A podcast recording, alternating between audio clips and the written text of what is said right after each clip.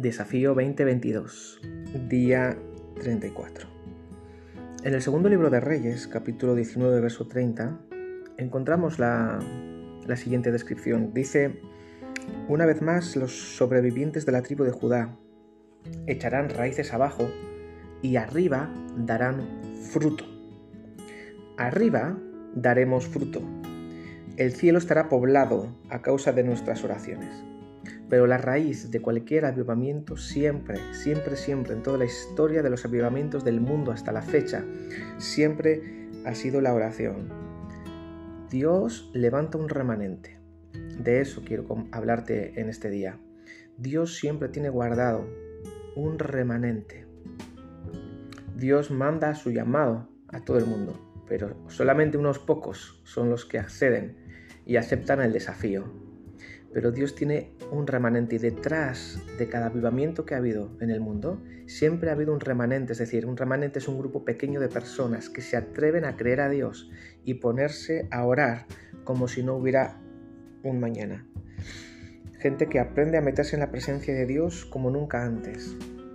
En cada avivamiento siempre ha habido un remanente de personas. Por ejemplo, en Argentina, allá por los años 50, eso era un desierto espiritual. Sin embargo, un grupo de jóvenes estudiantes en un seminario se pusieron a orar y a interceder, a orar y a llorar hasta que muchas veces se levantaban en su propio charco de lágrimas y como consecuencia de eso Dios comenzó a, visitar el país de Argentina. Fue un avivamiento que se extendió luego por todo Sudamérica.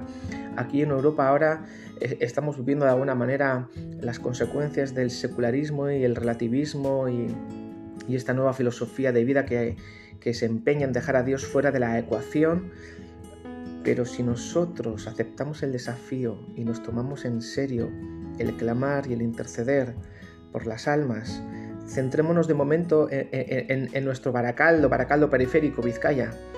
estoy seguro de que Dios, si nosotros nos ponemos de rodillas, Él extenderá su poderosa diestra a favor nuestro. Si ponemos unos cimientos de oración, Dios edificará algo espectacular sobre ellos. Si intercedemos como nunca antes, también Dios intervendrá como nunca. Cuando la reunión de oración se convierte en la reunión más importante de todas, el avivamiento se encuentra a la vuelta de la esquina. Dios te bendiga.